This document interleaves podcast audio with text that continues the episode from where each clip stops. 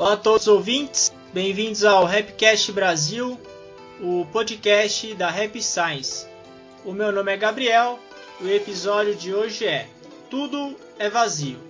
Aqui comigo estão o Rogério e a Sayuri.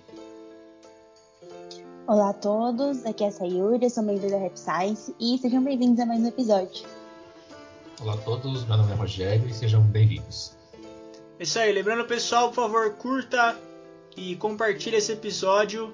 Dessa maneira você ajuda o, o canal, os ensinamentos do, do mestre Okal a chegar a mais e mais pessoas. Hoje um ensinamento de cunho mais budista, mais filosófico.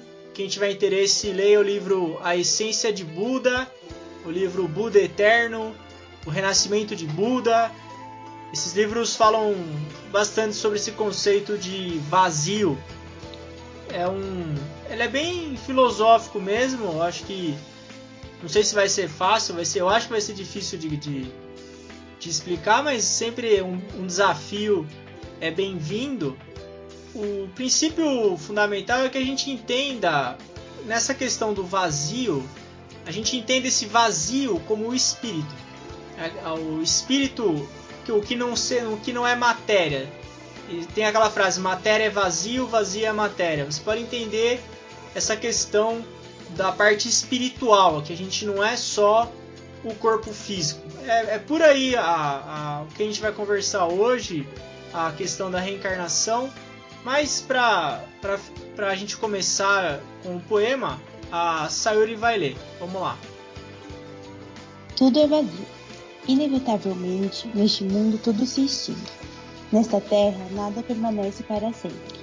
Tanto o corpo físico como a família, a escola, a empresa, o governo, as opiniões da sociedade, tudo passa, tudo desaparece. Um dia chega a despedida da pessoa amada. É inevitável por isso, não tenha apegos inúteis. Não continue semeando o sofrimento. E quanto à vida neste mundo, não te apegue demais. Logo se despirá e largará o seu corpo físico e se transformará em corpo de luz. Tudo foi um sonho momentâneo, uma rajada de vento. Quando a gente vê o, o início do poema, tem um, um princípio que é do livro. As, o mestre fala sobre isso no livro As Leis do Sol, que é o princípio da, da impermanência, que é no sentido que tudo nesse mundo está em constante transformação. Ele dá exemplo de um carro, por exemplo. As peças de um carro, alguém fez aquelas peças, a manufatura, as peças são montadas, aquele carro ele, é, ele tem o pleno funcionamento durante algum tempo e depois de algumas décadas ele acaba decaindo e ele perde o uso dele e aí ele, ele é, enfim, desmontado e ele acaba, pode-se dizer assim. Ele é transformado em outro tipo de, de material. Isso mostra que a, a nossa vida, não existe nada na nossa vida que é que vai ficar igual ou que não, não vai mudar. A única constante que tem na nossa vida é a mudança. E a gente deve se adaptar a isso e não ser resistente a isso. Esse é um, um primeiro ensinamento que tem nesse livro. Isso é algo, o mestre usa a palavra inevitavelmente, porque isso vai acontecer com 100% das pessoas. O, a gente tem que entender que a gente vive na incerteza. É isso que incomoda muito o ser humano, a incerteza. Só que a vida ela é uma incerteza. Por mais que você planeje, por mais que você pense, por mais que você leia a profecia, é muito incerto. A gente não sabe. E tudo que a gente está preocupado, que a gente está apegado, uma hora vai acabar também. E essa é uma forma da gente pensar na nossa vida com uma perspectiva um pouco diferente. Não só pela perspectiva material, mas pela perspectiva espiritual também. Quando a gente imagina que num primeiro momento a, a nossa vida também ela, ela vai acabar se encerrando. E quando ela se encerrar, o que, que será que vai ficar de importante? O que, que será que, vai, que, você vai levar daqui? Nessa constante mudança, o que, que realmente importa? hoje o que a gente está vivendo, a questão da, do lockdown, da pandemia, enfim. Isso foi um dos maiores, uma das maiores provas do que está sendo falado nesse poema. No livro As Leis do Segredo, o mestre Okawa comenta que antes muitas pessoas reclamavam de ir no mercado. Ah, tenho que ir no mercado, não aguento mais. Reclamavam do trabalho, que, tem, que tinha que pegar transporte público lotado, o chefe é chato, que tem que usar gravata, que não sei o que, os companheiros de trabalho irritam. De repente, cara, você perdeu tudo aquilo. Você não tinha mais o transporte público, você não tinha. Mudou. Mudou. E aí? Dentro dessa mudança, o que, que a gente vai fazer? Essa, essa questão não é a primeira mudança que tem, que teve, vai ter outras aqui para frente. E, e como que a gente vai viver nessa mudança, nessa incerteza? Como que a gente vai se comportar sabendo que uma hora isso aqui vai acabar. É, essa é a grande reflexão que a religião traz para gente. Quais são os valores que a gente vai ter ao longo da nossa vida? Porque só a perspectiva material é um tipo de perspectiva que você está se apegando a algo que com certeza vai acabar. Eu vou dar alguns exemplos aqui. Por mais que eu goste do meu corpo físico, da minha escola, da minha empresa, enfim. Por mais que eu goste, que, cara, é, é fato, vai acabar. Ah, um, por mais forte que seja, por mais que pareça ser estável, vai acabar. É, e, é, e você não sabe quando. É muito incerto. É, é, muda muito rápido, é muito imprevisível. E qual que vai ser o nosso comportamento dentro desse cenário de mudança constante. É, eu acho que também, como você estava falando, também a gente ter esse, esse ensinamento é importante, né?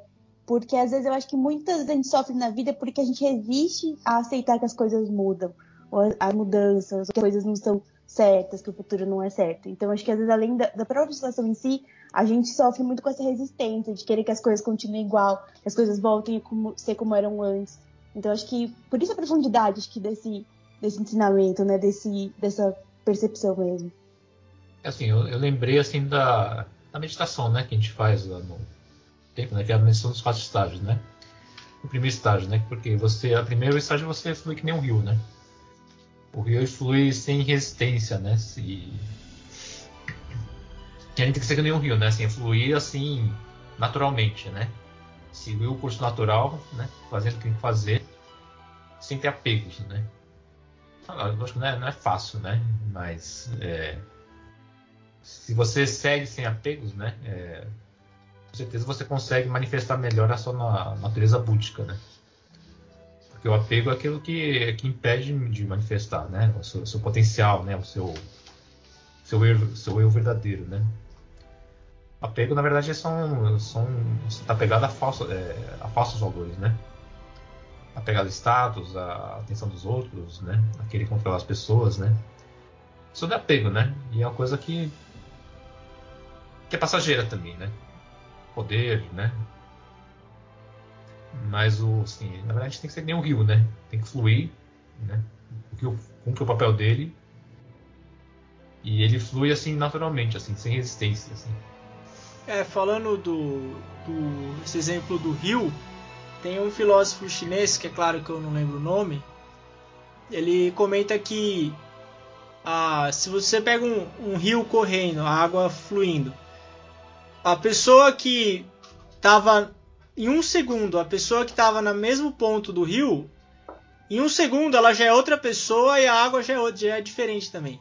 Tamanha a, a transformação que, que vai acontecendo. Aquela, aquela pessoa já mudou e aquela água já é outra água, já é. A gente tem que começar a entender um pouco mais esse, esse fluxo da vida. Que tem uma, uma frase também estoica que fala sobre a vida. É um, é um estoico que falou no final da vida dele. Ele resumiu a vida dele em três palavras. Ele falou que ele morreu com bastante idade, então ele tinha bastante experiência. Ele falou assim: a vida é, ela resumiu a vida em três palavras: ela sempre continua. Foi isso que ele falou. Essa foi a conclusão. Ele viveu mais de 80 anos e ele concluiu isso. Ela sempre continua. Eu perdi alguma coisa eu tive um problema, eu, se você perdeu alguma coisa, ou se teve algum tipo de, de problema, enfim, a, é, você teve uma mudança. Esse que é o ponto-chave, não é o, o fim do mundo. Acho que essa é uma, uma reflexão interessante da gente da gente ter também ao longo da nossa vida, porque infelizmente a gente vai acabar tendo algumas perdas na nossa vida. É inevitável. As pessoas que a gente ama, que a gente ama, e o trabalho muitas vezes que a gente gosta, a gente tem que estar tá, tá preparado para essas mudanças. Esse é o ponto chave. Porque como a, a Sayuri comentou, se a gente criar resistência com as mudanças, a, a nossa vida vai ser muito infeliz. Porque é fato que as coisas vão mudar. Tem hora que muda para melhor, tem hora que muda para pior. O que a gente não pode, não pode fazer no sentido assim, o que vai gerar sofrimento é buscar controlar o que a gente não consegue. É ficar pensando demais no incerto. Ah, será que eu no futuro, como é que será que eu vou estar? Será que as coisas vão dar certo? Ou pior, deixar o passado entrar hoje.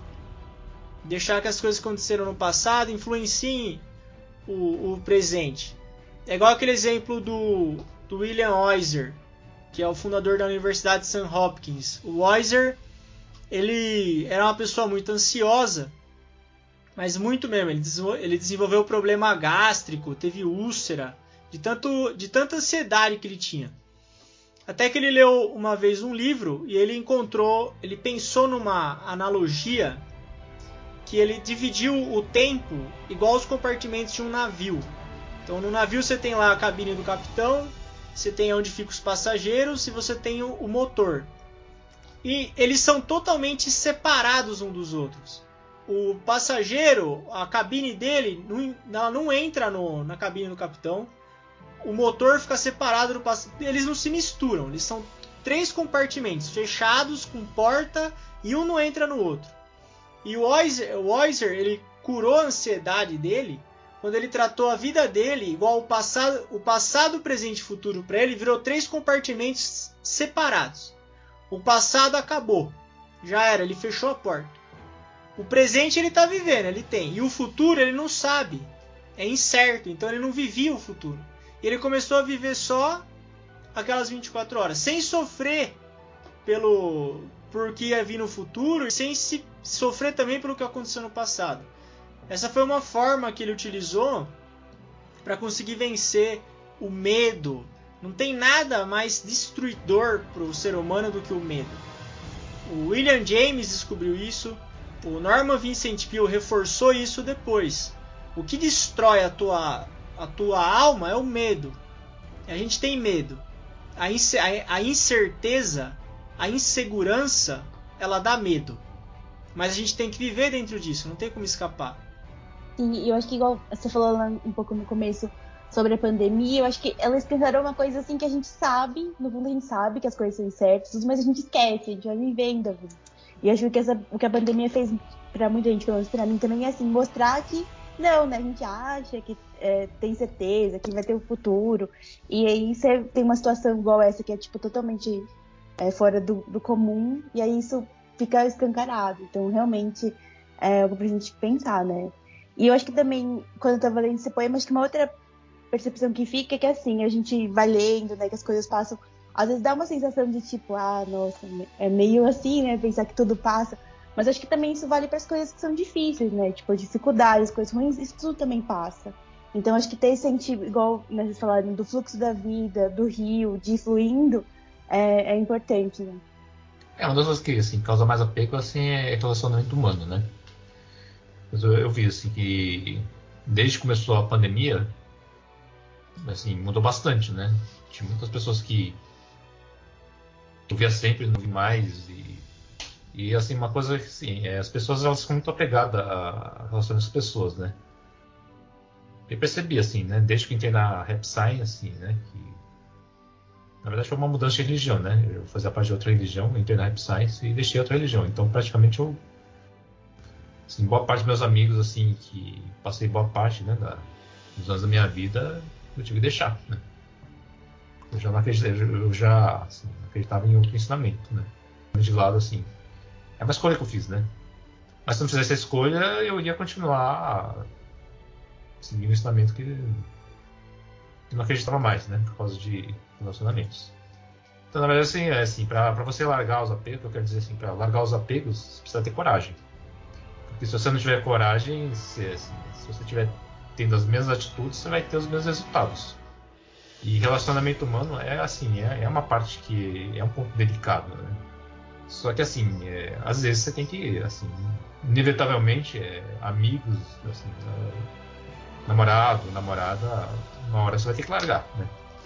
Você continua pro resto da vida, mas às vezes acontece um revés na sua vida que você, assim, pessoa assim, que era melhor amigo, você, vai, você deixa de falar, assim. E é bom que você faça a escolha pro seu, pro seu bem, né? E às vezes precisa, né, nos relacionamentos, você precisa desapegar. Porque acho que é o maior apego, assim, eu, eu percebi, né? O maior apego do, do ser humano é, é com, os, com os relacionamentos humanos. Né? Quando eu comecei a analisar a fundo meus pensamentos, né? Eu vi que meus pensamentos ficavam muito presos a, a algumas pessoas, né? E você largar isso, você precisa ter, precisa ter coragem, né? Precisa ter coragem. E o segundo é ter força de vontade, né? É, o... Essa parte de relacionamento ela é, ela é bastante delicada também. E o mestre tem, ele usa uma frase aqui, né? Que não continue semeando o sofrimento. Eu achei interessante essa. Esse, como assim, né? Semear o sofrimento. Porque se, se você semear o sofrimento, o que, que você vai colher, né? Você vai colher mais sofrimento. E muitas vezes a gente acaba sofrendo, semeando sofrimento mesmo. Algo que, por exemplo, aconteceu no passado e a gente fica revivendo aquela experiência amarga do passado, ou a gente fica preocupado demais com o futuro, a gente fica ansioso, fica preocupado. E, só que uma coisa que eu sempre penso quando eu tô. Se eu começo a ficar ansioso, é que pode ser que é, tem uma frase né, do, do Dale Carnegie, no livro do Dale Carnegie, que é Worry is foolish. Significa preocupação é imbecilidade. Tem hora que eu me pego pensando nisso, porque se eu tô preocupado com uma coisa que vai acontecer daqui 10 anos, aí eu falo, Gabriel, cara, só de ser que você nem chegue lá, velho.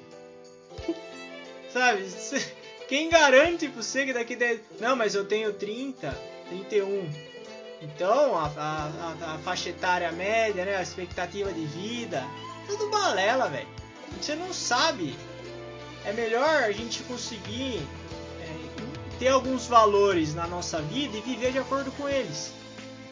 E seguir a vida, meu, tocar. Isso é a vida que segue, resolver o que tem que resolver, não resolver o que não tem que resolver, essa é uma parte importante da vida também, né? O que não precisa resolver, o que não dá para resolver, você esquece, não tem o que fazer. E viver sem semear sofrimento. Ele usa outro termo aqui também, apegos inúteis, que é coisa que não tem mais o que fazer. Já eu já contei aquela história a, da briga que teve na, na minha família pela parte da já contei, eu não gosto desse exemplo porque envolve a minha família, mas é são afins profissionais. Teve uma vez que teve uma briga na minha casa porque o o, teve uma vez, assim, há 50 anos, que o meu avô ele se atrasou com um casamento. E depois de 50 anos, a minha avó continua brigando com ele, cara. Por causa de um atraso no casamento a 50. Eu até achei que ele tinha se atrasado de novo. Eu falei, olha só, rapaz, foram no casamento, estão com essa pegada toda. Só que é, é uma. O exemplo não é muito amplo porque envolve a minha família. Mas assim, é só pra gente imaginar no, se a gente está semeando sofrimento ou não. Será que eu estou discutindo uma coisa que aconteceu há 10 anos, 20?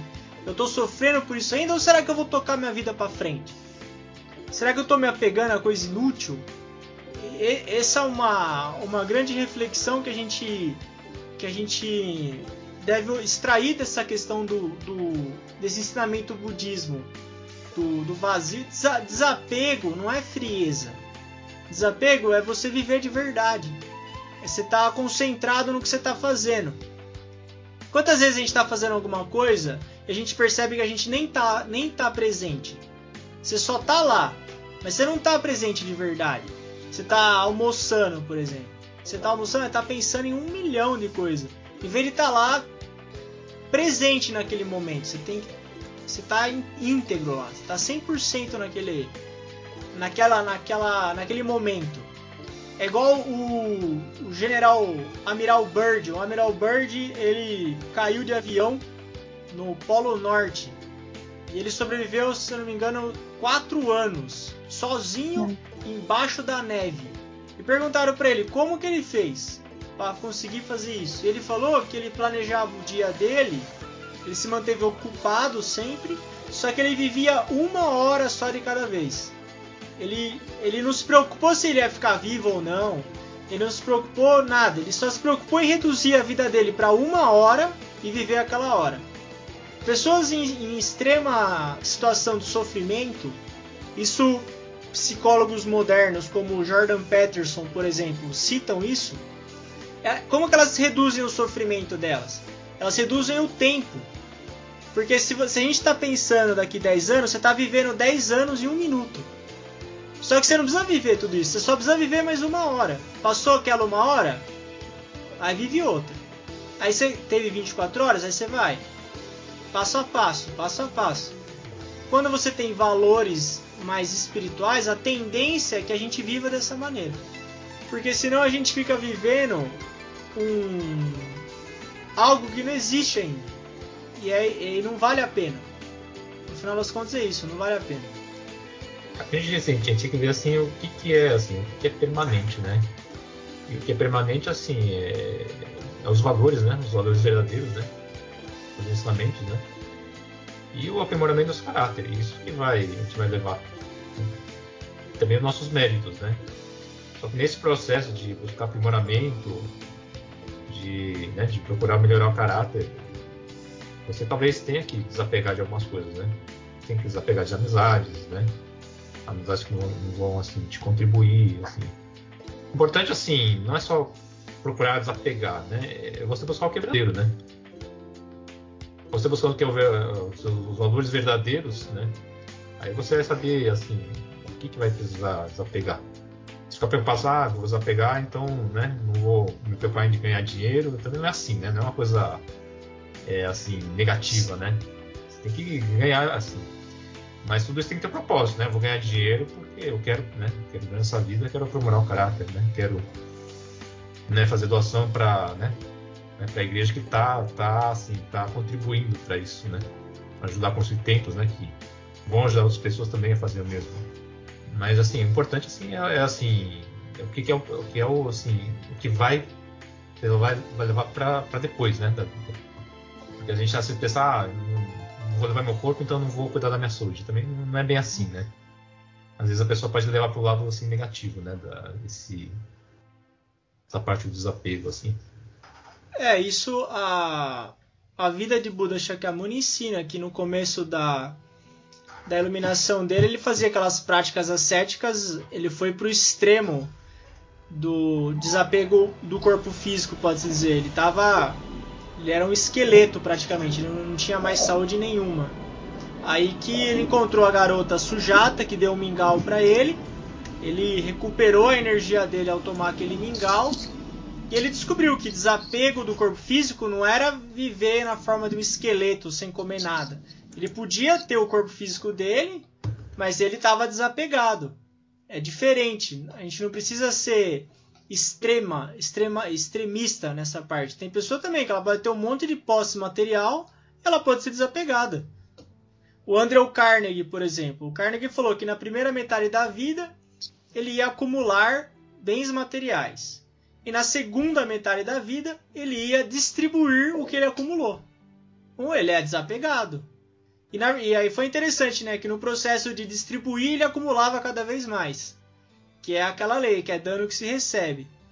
E é aí, aí que vem a nossa sabedoria na interpretação do que é desapego, ou na interpretação do que, que é a gente conseguir realmente ter um, um princípio espiritual na vida, que é a, gente pensar o que, que vai ficar disso tudo. E para a gente pensar o que, o que vai ficar disso tudo, é só pensar que a morte não está tão longe que ela, ela pode aparecer a qualquer momento. E quando ela chegar, o que, que será que vai importar? O que que quais são os princípios que eu vou ter de vida que quando se ela chegar, quando ela chegar, eu vou conseguir manter eles. E aí, aí a, a nossa perspectiva de vida começa a mudar bastante. É o, o, é o fato do desse mundo ele ser temporário. O mestre comenta aqui no final: tudo foi um sonho momentâneo, uma rajada de vento. Quer dizer, é rápido. Pode ver, ele usa termos que é, que é algo, não é nem rápido, né? É momentâneo. Então, 80, 90 anos, se for ver, é algo momentâneo. Só que o grande problema é hoje o que está acontecendo. As pessoas estão vivendo esse sonho momentâneo, só que elas não querem sair mais. Quer continuar. Quer continuar, mesmo que o corpo físico pereceu, virou um espírito, quer continuar comendo, quer continuar indo, indo pro trabalho, quer continuar com, com status, fica esperando. Chega uma hora que a gente tem que entender que isso aqui vai acabar. E, e resgatar os nossos princípios, os nossos valores e viver de acordo com eles. A gente não precisa largar tudo também. Que a, a gente não precisa ser extremista. Você pode ter uma vida confortável, uma vida tranquila e ser desapegado. Uma coisa não, não necessariamente implica a outra. Na verdade, tem pessoa também, pode ser que ela, ela joga tudo fora e ela fica mais apegada ainda. Quer falar, ai meu Deus, como é que eu vou recuperar tudo isso que eu perdi? Ah, é aquele negócio que. Tem que sabe, ter um, um bom senso nisso também. É, eu percebi isso quando eu fiz um jejum mais prolongado, assim. Quatro anos, né? Coisinha leve. não chegou a quatro anos, né? Mas eu percebi que conforme passava o tempo, na verdade, eu ficava mais apegado à comida ainda, né?